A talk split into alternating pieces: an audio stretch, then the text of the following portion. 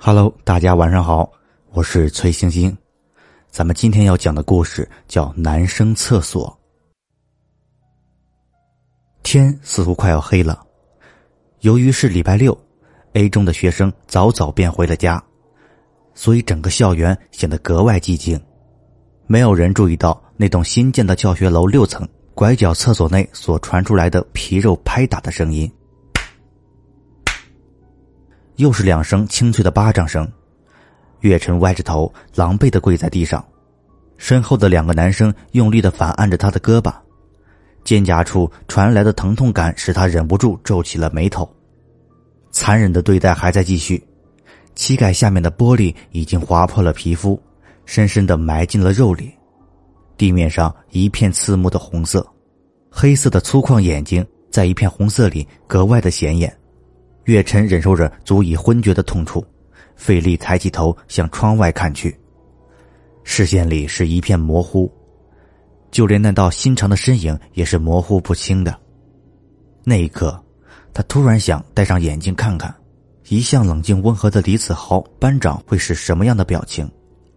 是冷眼旁观，还是讥笑嘲讽？反正不会是心疼。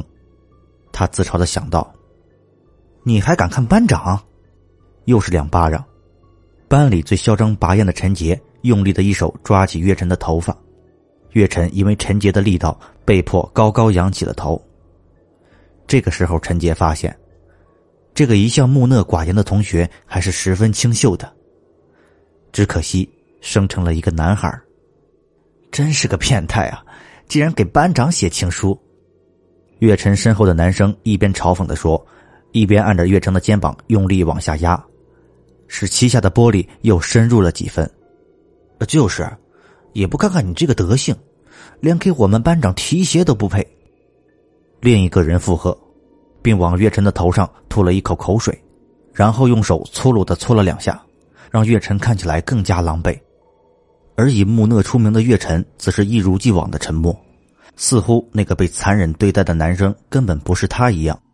操，这小子油盐不进呢！陈杰骂着粗口，随手又给岳晨一个巴掌。陈哥，我看这小子是不见棺材不落泪啊！他既然跟个娘们一样喜欢男人，那咱们就像对待女人一样对待他吧。身后的男生瞅着面容清秀的岳晨，不怀好意的说：“哦，你有什么好点子？”陈杰饶有兴趣的问：“我们可以扒掉他的衣服，录个视频放到网上，让他身败名裂。”男生兴奋的说，而月晨的脸随着男生的话变得越来越苍白。不，不要，班长，不要让他们这么做，求你。月晨努力的使自己毫无焦距的眼睛对上一直沉默的李子豪，湿漉漉的大眼睛乞求的看着他，他的嘴唇在不住的颤抖，似乎害怕到了极点。一时间，厕所里死一般的寂静。班长。你不会喜欢这小子吧？陈杰看着气氛诡异的两人，有点不可置信的说。又是一段长久的寂静。没有，你随意。冷漠的话语宣判了月晨的死刑。那一刻，没有人注意到被虐待的少年眼睛里火花泯灭的声音。伴随着李子豪的话，布料撕裂的声音划破了一世的宁静。月晨死死的闭上眼睛，有失意在眼底蔓延。他不想让李子豪看到他这样，他觉得他自己真的好脏。纤细白皙的皮肤上布满了青青紫紫的印记，有抓痕，有咬痕，淫匪充斥着诱惑。操！陈杰一时间看呆了，好久才找回自己的声音。陈哥，你看他身上的东西，这是我们班同学做的吧？他身上的痕迹一看就是新留下的。作为封闭式学校，他们自然能想到这一身杰作是自己班里人干的。原来还有人跟他一样是变态啊！真没有想到。身后男生咂嘴的说道：“我看我们不如逼他说出是谁干的，让这两个变态公布于众好了。如果他不说，我们就把他的衣服全扒光。”另一个男生兴奋的附和。同时打开了视频，对准狼狈不堪的月晨。也就是在男生松手打开摄像头的一瞬间，一直沉默颤抖的月晨突然用力挣脱了身后的压力，猛然向窗户跳了出去。天已经完全黑了，校园的路灯一盏接着一盏亮了起来。李子豪看着窗下一片耀眼的红色，竟然不知道该哭还是该笑。月晨死了，从六楼厕所内的窗户一跃而下，窗户下面是一堆施工余料，他的腹部、胸口、额头处被废弃的钢筋木条贯穿而过。原本应该是很轰动的新闻，却因为陈杰父亲身份。很容易摆平。沉默寡言的学生月晨，因为受不了繁重的课业和成绩的落滑，一时想不开而选择自杀。等到月晨的父母到达学校的时候，得到的只是一个小小的骨灰盒。人都已经装进骨灰盒了，纵使岳父岳母再怀疑、再不甘心，也没有办法去追究了。毕竟尸体已经没了，谁也无法证明月晨到底是不是自杀。月晨的母亲当场哭晕在骨灰盒前，而一向沉默坚强的岳父也忍不住红了眼眶。因为月晨的遗物被交给了班长，所以李子豪只能负责去把月晨的东西交给月晨的父母。谢谢你，我听小陈提起过你，他说你在学校里一直都很照顾他。岳父看着这个和他儿子差不多大的孩子，勉强露出微笑说。李子豪发现月晨的父母仿佛一夜之间白了好多头发，他突然不敢直视这位目光慈善的老人。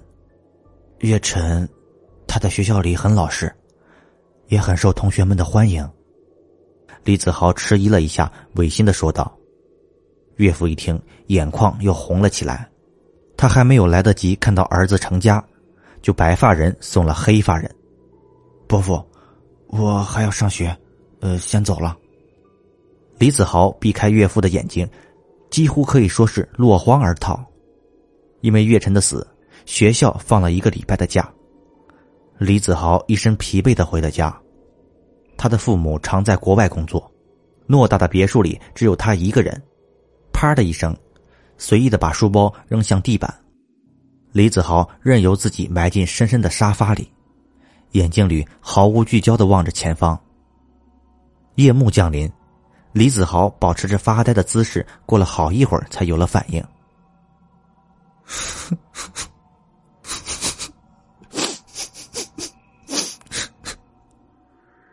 他先是意外的笑出了声音，接着却又发出小兽低鸣的哭声。李子豪想起月晨从他身边一跃而下时看他的最后一眼，那一眼充满了心碎、绝望。墙拐角处。一个模糊的黑影出现在李子豪的视线里。你是来报仇的吗？李子豪红着眼眶看着那抹黑影，嗤笑的说道。清晨，一阵刺耳的手机铃声打破了一世的寂静。喂，我是李子豪。坐在沙发边的李子豪僵硬的拿起手机，用沙哑的声音说道：“班长，班长，我们班又死人了。”死的是利明。打电话过来的是陈杰，你猜是谁干的？李子豪似乎一点也不惊讶，声音很是平静。我怎么知道？好了，我要去看看怎么回事，回头再跟你说。陈杰快速的说完，啪的一声挂掉电话。李子豪望着手里的电话，露出了一个微笑。月晨，你的报复开始了吗？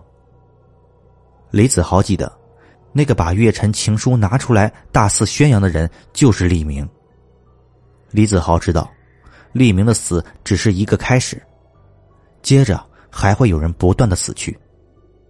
果然，那个当初控制月晨的两个男生，在第二天被发现死在教学楼。他们的胳膊被齐刷刷的切掉，鲜血从六楼厕所的窗户直顺着墙壁流到了一楼。远看就像一条鲜色的围巾。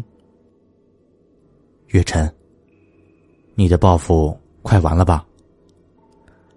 李子豪看着墙角那个面色英俊、双眼没有眼仁、腹部、额头、心脏不断往外流出鲜血的月晨问道：“那个笑容看起来就像是情人之间宠溺的微笑一般。班长，这这一切是不是太诡异了？陈杰颤抖着声音给李子豪打电话。怎么诡异？李子豪听着陈杰的声音，面容平静的问：“他，他们，他们可都是害死月晨的人啊！肯肯定是月晨的鬼魂回来报仇了。现现在就剩我们两个人了。我我怕。”声音因恐惧而扭曲尖锐起来。哪来的什么鬼魂？一定是有人故意搞的鬼。今天晚上我们一起去学校，我倒要看看是谁敢耍我们。李子豪的语气听起来很生气，但也只是听起来。好，好吧。陈杰犹豫的回答道：“喂喂，班长，你来了没？”陈杰拨打着李子豪的电话，小声的问道，生怕声音太大引起他的注意。我已经在六楼厕所了，你直接上来就行。陈杰这才小心翼翼的越过警戒线往楼上爬去。楼道里格外安静，只有陈杰的脚步声哒哒的响起。因为学校断了电，楼道里显得格外黑暗，只有隐约的看清楚楼梯的轮廓。陈杰小心翼翼的走着，他总感觉楼道某个拐角处隐藏着未知的东西，一旦放松警惕，那东西就会如同猛兽一般扑出来，将他狠狠的撕裂。终于走到了六楼，陈杰左拐，往走廊尽头的拐角处走去。班长，陈杰来到厕所门口，猫着腰往里探了探，李子豪正站在窗户口往外看。黑色的背影看起来格外的诡异。整个厕所内静悄悄的，水龙头滴水的声音清脆而空灵，在这个死了三个人的厕所内回荡。你来了。李子豪转过身，微笑着看着陈杰。班长，你发现什么了吗？陈杰看着李子豪，放下了心，直起身走了进来。你过来。李子豪依旧是微笑的样子，冲陈杰招了招手，另一只手则是背在了身后。陈杰毫不怀疑的走到了李子豪的跟前，还没等他有反应，李子豪突然伸出一只藏在他身后的那只手，猛然向陈杰挥了过去。好了，这就是我要给你讲的男生厕所的故事。